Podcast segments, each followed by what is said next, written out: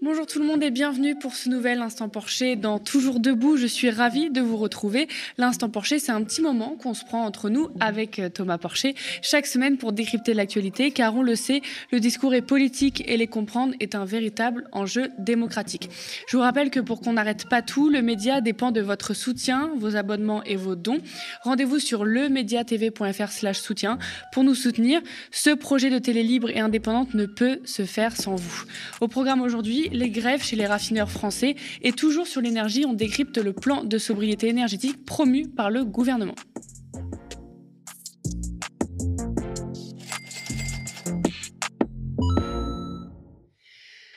C'est la file d'attente de plusieurs heures par, parfois pour avoir de l'essence dans notre pays en ce moment. Vous avez peut-être suivi d'ailleurs sur notre antenne et partout ailleurs. Les salariés d'Esso ExxonMobil, Total Energy et Argedis, filiale de Total, sont en grève depuis fin septembre et depuis ce week-end, par ricochet, les stations-service connaissent des pénuries de carburant. La principale revendication des salariés et des syndicats, avoir un salaire indexé sur les prix, donc sur l'inflation. Ce n'est pas la première fois hein, que cet enjeu de salaire indexé sur l'inflation revient dans le débat public et politique. Autre axe majeur dans ces mouvements de grève, le partage des richesses quand on connaît les profits records des géants pétroliers pendant la crise des prix. Le gouvernement met la pression pour que le conflit s'arrête et réclame le déblocage depuis tout ce week-end.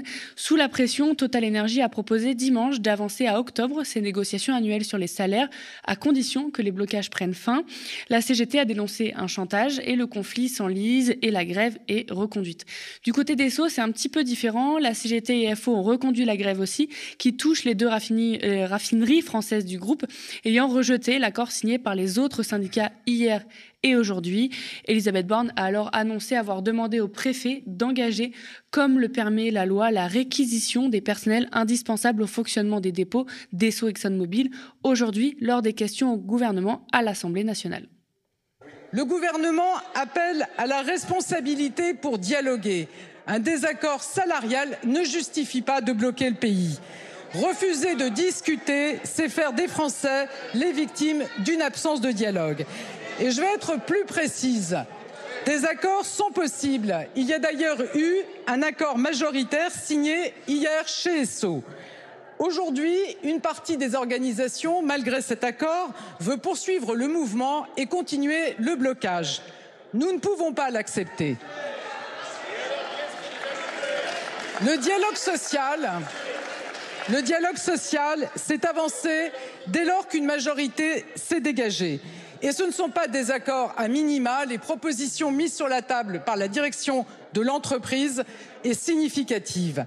Dès lors, j'ai demandé au préfet d'engager, comme le permet la loi, la procédure de réquisition des personnels indispensables au fonctionnement des dépôts de cette entreprise. Alors, qui dit pénurie de carburant, dit usagers mécontents, dit tension, dit il n'en fallait pas plus pour monter les travailleurs et les travailleuses les uns contre les autres, et où les grévistes sont accusés de prendre en otage les usagers par leur patron ou le gouvernement. Et c'est un débat qui revient très souvent, hein, comme lors des grèves SNCF par exemple. Autre débat présent, sur la table salaire, mais pourquoi bloque-t-il le pays alors qu'ils sont bien payés? On va aller voir ça. Total a sorti ce chiffre, la rémunération mensuelle moyenne d'un opérateur de raffinerie de Total Énergie en France en 2022 est de 5 000 euros par mois. Oui, alors en comptant les primes de 3,8, de 5,8, en comptant les, en comptant les primes de nuit, euh, l'intéressement, l'intéressement que sur 2022. Mais le débat ici, en fait, c'est le salaire, celui qui est sûr, celui qui cotise, celui qui devrait être indexé sur l'inflation selon les grévistes. Le salaire des ouvriers, hein, pour vous le dire, varie entre 1860 euros brut et 2400 2047 euros brut. Les techniciens et agents de maîtrise touchent entre 2140 euros brut et un peu plus de 3200 euros brut. Je dis bien brut, hein, donc on peut enlever quelques centaines d'euros pour ce qu'on touche vraiment sur euh, le compte en banque. Thomas, euh, les revendications des salariés des raffineries, est-ce qu'elles sont légitimes selon toi, dans le sens où il y a le discours sur les soignants libéraux en détresse, sur euh, BFM, on le voit tous les jours. on a aussi le discours sur le SMICAR qui a besoin de son essence pour aller travailler, sans parler de la récupération politique de ceux qui ne touchent absolument pas le SMIC, bien sûr. Alors, tout, ça est vrai. C'est-à-dire qu'aujourd'hui, il y a une grosse partie des Français qui dépendent de leur voiture pour aller travailler. Et donc, quand il y a des pénuries d'essence, effectivement, ça, rend leur, euh, vie plus compliquée. Mais il ne faut pas opposer, encore une fois, euh, des travailleurs entre eux. Ce qu'il faut dire, euh, la première chose qu'il faut dire, c'est que si les salaires étaient indexés sur l'inflation, comme ça a été le cas jusque dans les années 80, et comme aujourd'hui, ça devrait être le cas en dessous d'un certain montant de salaire. Enfin, on devrait ouvrir une discussion là-dessus et se dire est-ce qu'en dessous de 3 000 euros d'unité de consommation, voilà, pour euh, unité de consommation comme ça, on tient compte du fait qu'il y ait plusieurs personnes dans un même ménage, euh, il ne faudrait pas indexer les salaires sur l'inflation. Au moins ça au début, ou peut-être la totalité même des salaires. Soyons fous, comme c'était le cas avant, avant les années 80. Euh, ce débat est même pas ouvert on, peut parler de tout, sauf de l'augmentation des salaires. Mm. Donc quand on voit le salaire nominal, c'est-à-dire le salaire qui apparaît sur la fiche de paye, tout va bien, mais quand on voit le salaire euh, en tenant compte de l'inflation, le salaire réel, là, il chute, mais il chute drastiquement euh, comme jamais. Alors tout le monde s'en plaint, tout le monde s'en plaint. tout le monde s'en plaint, tous les salariés s'en plaignent, sauf qu'il y a des salariés, quand ils font grève, il y a un impact sur la société, et c'est le cas euh, des raffineurs. Euh, vraiment dans tous les conflits sociaux qu'on a eus ces, ces, 10-15 dernières années, quand les raffineries s'y mettaient, il y avait toujours des pénuries très rapidement. Donc c'était vraiment, quand il y avait des, grosses grèves pour la réforme des retraites, on si les raffineurs y vont, là, le pays est bloqué. Parce que c'est très important. Hein. Vous, avez tous les jours de, la forte consommation d'essence et les, raffineries raffinent du pétrole et le transforment en essence. Si elles se mettent en grève, euh, voilà, ça, ça ne bouge pas. Donc oui, ils ont raison. Euh, pourquoi ils ont raison? Parce que là, on, parle déjà, on va en parler après, mais déjà le raffinage a beaucoup souffert ces dernières années. Mais là, on parle euh, du raffinage de, grandes entreprises, donc d'entreprises euh, qui produisent du pétrole et qui le distribuent. Donc, ils sont présents sur toute la chaîne de production, de l'amont à l'aval. Et ces entreprises-là ont fait des profits, mais hallucinants, sur quelque chose de mauvais, la guerre. Et, ce, profit, mais comme à chaque fois qu'il y a des profits records, il est partagé comment? Bah, Il est partagé majoritairement, il est donné aux actionnaires, euh, puis ensuite à l'investissement, et puis ensuite aux salariés. C'est souvent 60 pour les actionnaires, 30 pour l'investissement, 10% pour les salariés. Et total, ils avaient annoncé le versement d'une dividende exceptionnelle hein, avec son, son record, etc., entre 35 et 40% du cash flow qui ira aux actionnaires cette année. Donc les actionnaires, eux, ils ont une augmentation conséquente. Euh, les, grands dirigeants euh, également, et les salariés d'en bas, ben, ils ont des augmentations, mais qui sont en dessous de l'inflation, donc ils s'appauvrissent. Donc c'est légitime de demander ça. Ils se battent mais, pas mais, que pour, eux, ouais. Voilà, mais c'est légitime de le demander déjà pour eux, parce qu'ils sont des entreprises qui, qui, génèrent énormément d'argent, et nous, on, se rend compte que c'est que c'est que comment vous dire, euh, il y, a, y, a, une vraie nuisance pour la plupart des Français parce que eux, ils ont un outil de production euh, qui, qui, voilà. Mais s'ils s'ils faisaient grève dans une autre entreprise, peut-être on s'en rendrait pas compte. Et là, on oppose les, les travailleurs parce que c'est des raffineurs et ils ont un pouvoir sur quelque chose d'utile qui est le carburant. Et comment il se porte le secteur du raffinage en France? Parce que c'est vrai que c'est pas un secteur qui est très connu en fait. Non, c'est un secteur qui est pas très pas du tout connu et qui a été beaucoup délaissé. Moi, je, vous explique, depuis 70, vous avez la moitié des raffineries confirmées en France. Je veux dire, j'avais été invité moi par Petroplus, mhm. une raffinerie qui n'était pas dans un groupe intégré comme Total ou comme Exxon de A, et qui a fermé. On avait été les voir avec mon collègue Frédéric Farah. Euh, la plupart de la ville euh, qui était autour vivait de la raffinerie. Euh, et à l'époque, on disait quoi? C'était il y a dix ans. Qu'est-ce qu'on leur disait? On leur disait, bah, les raffineries, ça sert plus à rien. Elles sont en surcapacité, on produit trop d'essence. Euh, il faut que euh, importe. Finalement, on peut importer notre essence de raffinerie d'Arabie Saoudite ou d'ailleurs, ou de Russie même, parce qu'il y en a beaucoup qui de, diesel. Tout va bien, et donc on ferme nos raffineries en France. C'est ce qu'on leur disait à l'époque. Et on en a fermé, je vous dis, la moitié des raffineries en 30 ans ont fermé. Et il y a beaucoup de raffineries totales qui ont fermé également. Donc c'était ce qu'on disait. Alors que tout ça est faux. En réalité, les, raffineries ne sont pas en surcapacité, comme on le disait. Euh, elles produisent certes trop d'essence, mais elles ne produisent pas suffisamment de diesel. Et la plupart du diesel, nous l'importons d'ailleurs, notamment de, Russie. Donc en fait, ce qui fait que les raffineries ont été en crise pendant 30 ans, euh, parce qu'il y a eu peu d'investissements, c'est que l'outil de travail est inadapté à la demande française, qui est majoritairement du diesel. Et les investissements n'ont pas été faits. Pourquoi ils n'ont pas été faits? Parce que la logique actionnariale fait qu'investir dans les raffineries, ça rapporte moins que d'investir dans l'exploration-production.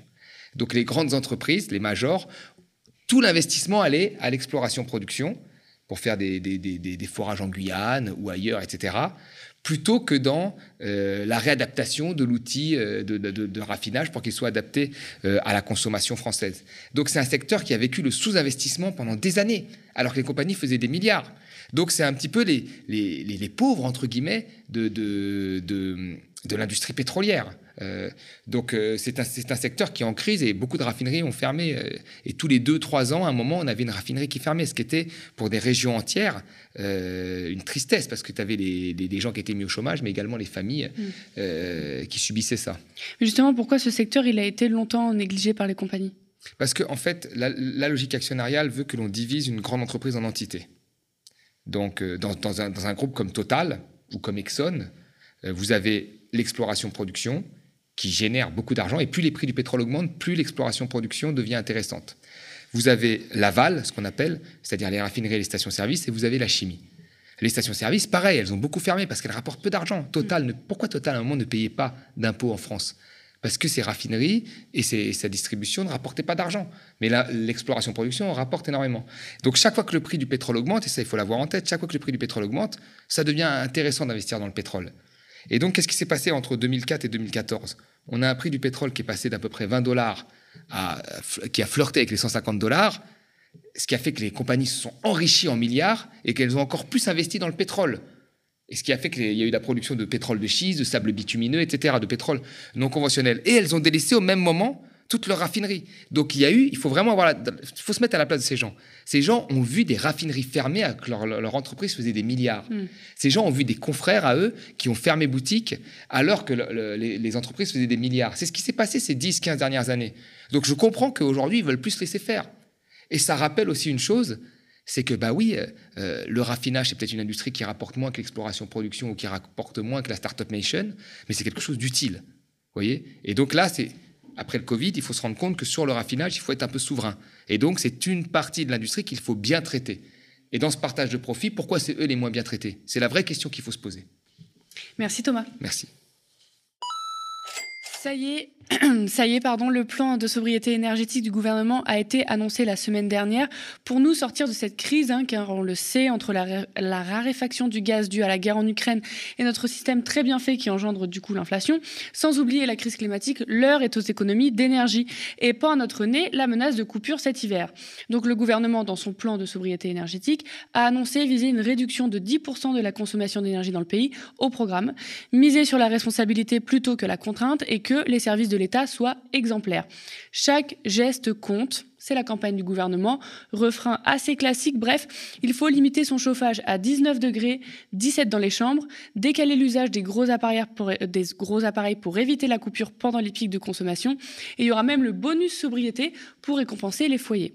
Sont prévus aussi un bonus pour le covoiturage, 150 millions pour la rénovation des bâtiments publics, couper l'eau chaude dans les bâtiments administratifs, baisser la température dans les bâtiments publics, les gymnases, limiter l'éclairage public, encourager le télétravail ou encore limiter les fonctionnaires à rouler à 110 sur l'autoroute. Il y en a encore d'autres. On a pu aussi voir nos ministres en col roulé ou en gilet en laine car il fait un peu plus frais maintenant dans les ministères. Bref, alors ça a évidemment suscité pas mal de réactions, des moqueries, de la colère ou encore une indignation face à la déconnexion du gouvernement quand on sait que ces gestes sont déjà appliqués par la plupart des précaires et classes moyennes pour économiser. Thomas, toi, qu'est-ce que tu penses euh, de ces mesures et de ces conseils du gouvernement pour appliquer cette sobriété énergétique? C'est exactement ce que tu as dit. C'est-à-dire qu'il y a un tiers des Français, déjà un tiers, hein, donc c'est quand même pas mal, hein, c'est plus de 20 millions, qui, vivent tous les hivers comme ça. C'est-à-dire qui, contrôlent vraiment leur chauffage, qui, mettent des pulls, euh, qui, chauffent que les pièces où ils sont et qui éteignent les autres, qui regardent leurs factures parce qu'ils n'ont pas de moyens et qui le disent eux-mêmes, qu'ils ne pourront pas faire plus d'efforts. Vous voyez, il y, a déjà ça. Euh, et puis il y a une autre partie euh, des gens qui sont un petit peu un ventre mou, là, qui font quand même un petit peu attention. Puis il y a une partie qui font pas du tout attention parce que ça ne les impacte pas. Hmm. Et aujourd'hui encore, et on le voit bien dans la carte de consommation qui, a été publiée hein, dans un journal, que les plus grosses consommations d'énergie sont dans, l'Ouest parisien, là où il y a les gens, là où il y a les gens les plus riches. Donc plutôt que de donner des conseils comme ça, comme si on était tous sur un même niveau, un pied d'égalité, je pense qu'il faudrait aller euh, euh, donner des conseils à ceux qui, ont les moyens et qui consomment énormément d'argent. Donc, il y a eu ce débat sur le jet privé, mais le, jet privé, bah voilà, c'est une personne qui a énormément d'argent, qui, qui, consomme énormément d'énergie. Donc là, il faudrait peut-être euh, à celui-là le, celui le, contraindre. Donc la, vraie question, moi j'ai du mal avec l'adaptation individuelle, hmm. parce qu'en réalité, c'est un levier extrêmement faible. Ceux qui ont les moyens, ils s'adaptent jamais. Mais jamais, même là, aujourd'hui, je, pense que ceux qui ont les moyens ne s'adaptent pas, ils s'en foutent. On dit le blackout, oh, ils s'en moquent. Et ceux qui n'ont pas de moyens sont contraints. Euh, euh, par, leur budget. Donc l'adaptation individuelle, elle est extrêmement faible. C'est pour ça qu'il faut que l'État euh, prenne en charge normalement. Et ce n'est pas les gens qui doivent s'adapter, c'est les structures qui doivent changer. Et est-ce que notre système énergétique, il n'était pas déjà un peu affaibli par les politiques précédentes ou même par notre gouvernement actuel avant cette crise complètement, et c'est ça qu'il faut regarder. En fait, chaque fois qu'il y a une crise, euh, si on demande aux gens de faire des efforts, c'est que rétrospectivement, il y a eu des, choix qui ont été très mauvais. Alors effectivement, c'est une guerre, c'est un point important. C'est une guerre qui touche un gros producteur de gaz, un des plus gros au monde, hein, il faut le dire, un des plus gros producteurs de pétrole au monde également, et un des plus gros producteurs de blé avec l'Ukraine. Donc il y, a, des impacts, c'est clair. Mm. Mais il y a quand même un certain nombre de choix qui n'ont pas été faits. Euh, dans quelle situation serions-nous si on avait rénové ne serait-ce que 500 000 euh, habitations par an? 500 000 habitations, c'est ce que prévoyait le Grenelle de l'environnement sous Sarkozy. Ça remonte à 15 ans. Voilà, on n'a jamais fait 500 000. Si on avait fait ces 500 000, on aurait peut-être pu se passer euh, euh, du gaz russe. Probablement que oui. Mais on ne les a pas fait. On a toujours fait deux fois moins. Pourtant, c'était le Grenelle de l'environnement. Il y a beaucoup de, chercheurs. Moi, je prenais un million de rénovations par an. Un million de rénovations par an, c'était un investissement, hein, certes, de 20 milliards, mais c'est un investissement qui rapporte. Puisqu'il y a une étude allemande qui montrait que chaque euro investi dans le bâtiment, hein, dans la rénovation euh, thermique des bâtiments, rapportait entre 2 à 4 euros de recettes publiques supplémentaires. Pourquoi? Parce que ça crée des emplois non délocalisables, parce que là, vous rénovez sur place. Euh, quand le bâtiment va, tout va, donc ça crée de l'activité, et donc ça crée des rentrées publiques. je veux dire, c'est ce qui s'est vu dans les rénovations de bâtiments sur fonds publics euh, en Allemagne. Donc nous, pourquoi on l'a pas fait? Bon, On l'a pas fait parce qu'il fallait pas, donc on a fait des crédits d'impôt, euh, on a fait des subventions, mais un crédit d'impôt, si tu refais tes fenêtres, c'est 10 000 euros. donc tu avances 10 000 euros et tu as un crédit d'impôt après. Qui peut avancer 10 000 euros aujourd'hui? Voilà. Donc finalement, vous avez 5 millions de personnes qui ont rénové leur bâtiment, leur, leur habitation, 5 millions. Tu as 4 millions qui vivent dans des passoires énergétiques qui veulent surtout pas les rénover parce qu'ils n'ont pas les moyens. Et puis, tu as 25 millions d'habitations encore qui restent à rénover. Pourquoi on l'a pas fait? Si on l'avait fait, on aurait pu là. Là, là c'était pas nous qui devons économiser. C'est les structures qui auraient permis de moins consommer d'énergie. Ce qui est une bonne chose. Moins on consomme d'énergie, mieux c'est. La meilleure énergie, c'est celle qu'on ne consomme pas. Mm. Bah, changeons les structures plutôt que de demander aux gens de s'adapter constamment, alors que déjà un tiers s'adapte totalement. Donc il y a un certain nombre de choses comme ça qui font qu'aujourd'hui on en est là. Il y a aussi euh, les choix énergétiques. Les choix énergétiques, il n'y a eu que des stop and go. C'est la pire des choses. Solaire, on s'est lancé, puis on a arrêté. Maintenant, on importe les panneaux solaires de Chine. Le nucléaire, euh, alors certains voulaient, d'autres ne voulaient pas. Même les mêmes personnes parfois ne voulaient pas et maintenant veulent, comme Macron. Hein, il ne voulait pas euh, au premier Macron, maintenant Macron de, il veut, mais là il y a des choix à faire. Qu'on choisisse le nucléaire ou le renouvelable, il faut faire des choix. Voilà. Il faut faire des choix selon la contrainte écologique hein, et, euh, également euh, les, contraintes financières et, les contraintes aussi de, euh, de, durée des investissements, etc. Le nucléaire, nous arrivons à 37 ans d'âge moyen de nos réacteurs. Là, c'est le choix pour, faire, pour trouver une décision. Qu'est-ce que l'on fait? Est-ce qu'on met 50 milliards sur la table et on allonge la durée de vie de 10 ans? C'est un choix politique qui doit être fait et qui aurait dû être fait beaucoup plus en amont. Ou est-ce que on en sort progressivement en préservant l'équilibre énergétique et les échanges avec les pays européens. Mais c'est des questions qui doivent être traitées et qui n'ont pas été traitées politiquement. Les gens font des alliances et ils choisissent en fonction des alliances euh, leur politique énergétique. Et ça, c'est très mauvais. Donc un certain nombre de choix ont mis, ont fragilisé notre système énergétique et nos modes de consommation d'énergie, ce qui fait qu'un impact exogène, une guerre, fait que ben on tient grâce à nous. Et c'est pareil pour le Covid. Le Covid, l'hôpital était à genoux. Il y a un Covid qui arrive. Donc comment on fait? Ben, On doit confiner, c'est grâce à nous.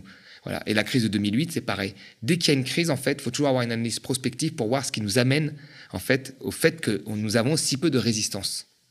Est-ce qu'il y a des risques de blackout pour, euh, enfin, d'être totalement dans le noir sans énergie, etc., pour éviter de tout angliciser cet hiver? Alors déjà, tous les ans, il y a des, risques de blackout, tous les ans, hmm.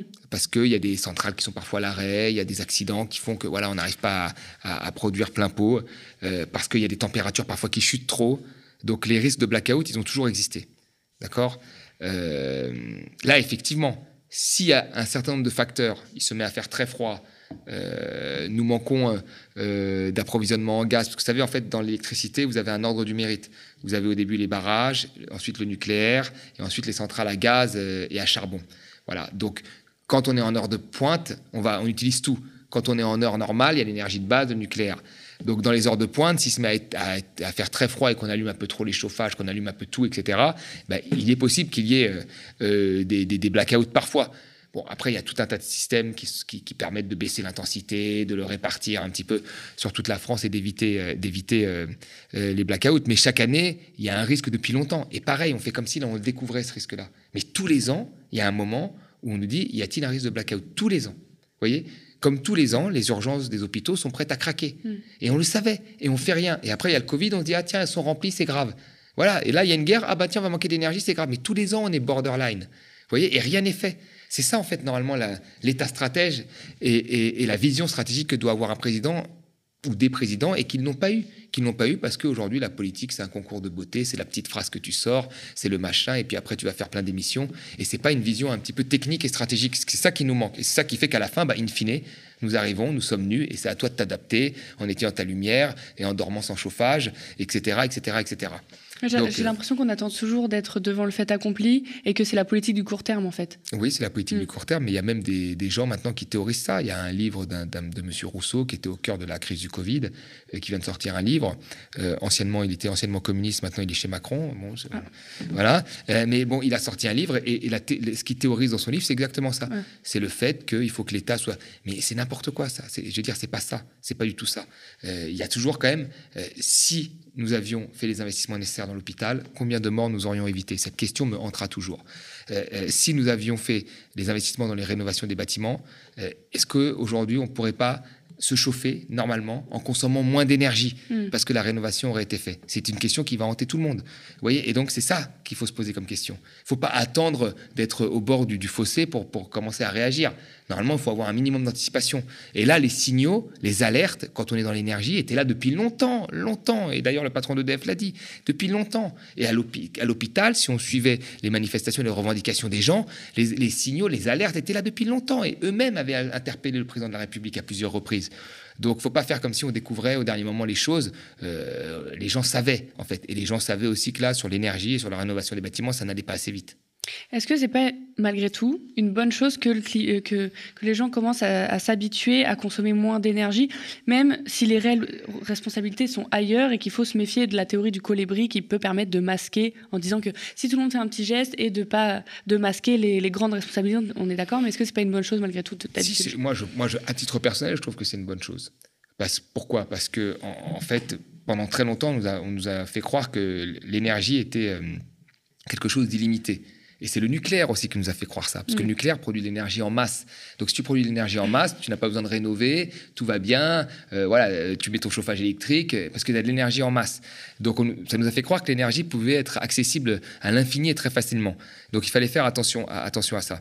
Mais moi, je, suis pour ça, mais ce qui me dérange, encore une fois, c'est quand on fait tout reposer sur l'individu mm. et pas sur les structures. Et c'est tout le temps comme ça. Vous savez, aujourd'hui, il y a des marques de boissons sucrées qui sont tellement puissantes qu'elles peuvent te dire, faire la publicité, te marquer en, bas, ne consommez pas trop de sucre. Il y a des marques de vêtements qui sont tellement puissantes qu'ils peuvent te dire, n'achetez pas trop de vêtements. Il y a une marque de jeans très puissante qui fait la pub en disant ça, n'achetez pas trop de vêtements. Euh, vous voyez, c'est ça. Parce qu'ils savent pourquoi ils font ça? Euh, on pourrait dire ils se mettent une balle dans le pied, mais non, ils savent très bien que l'ajustement individuel est très faible. Voilà. Et à partir de ce moment-là, euh, tu peux leur dire aux gens n'achetez pas, ils achèteront quand même. voilà, ils savent très bien. Donc c'est pour ça que c'est pas à l'individu de s'adapter. C'est normalement à l'État de prendre, l'État, le politique, de prendre des mesures pour que les, structures, les bâtiments soient mieux rénovés, qu'il y ait plus de transports en commun, justement pour que les gens n'aient pas besoin de prendre leur voiture et ainsi de suite. Voilà, c'est pas aux gens de dire ne prends pas ta voiture alors que tu vas mettre trois heures et prends ton vélo. C'est pas des choses comme ça. Ça, ça, ça c'est très limité. Hmm. Ça peut jouer, mais c'est très limité. Et ça clive aussi les gens entre eux. Ça tend les gens entre eux. Merci Thomas. Merci.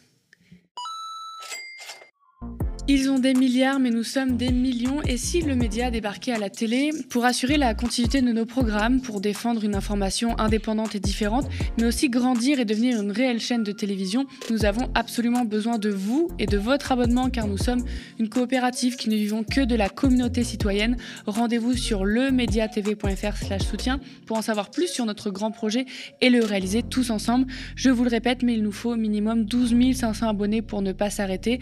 Nous sommes ravis de décrypter l'actualité avec euh, Thomas et vous chaque semaine. Merci de toujours nous suivre pour tous vos commentaires et vos pouces en l'air sous la vidéo et sous le direct, parce que là on est en direct dans Toujours Debout. Merci d'avoir toujours euh, d'avoir suivi toute cette émission que vous retrouverez encore dès demain à 18h30.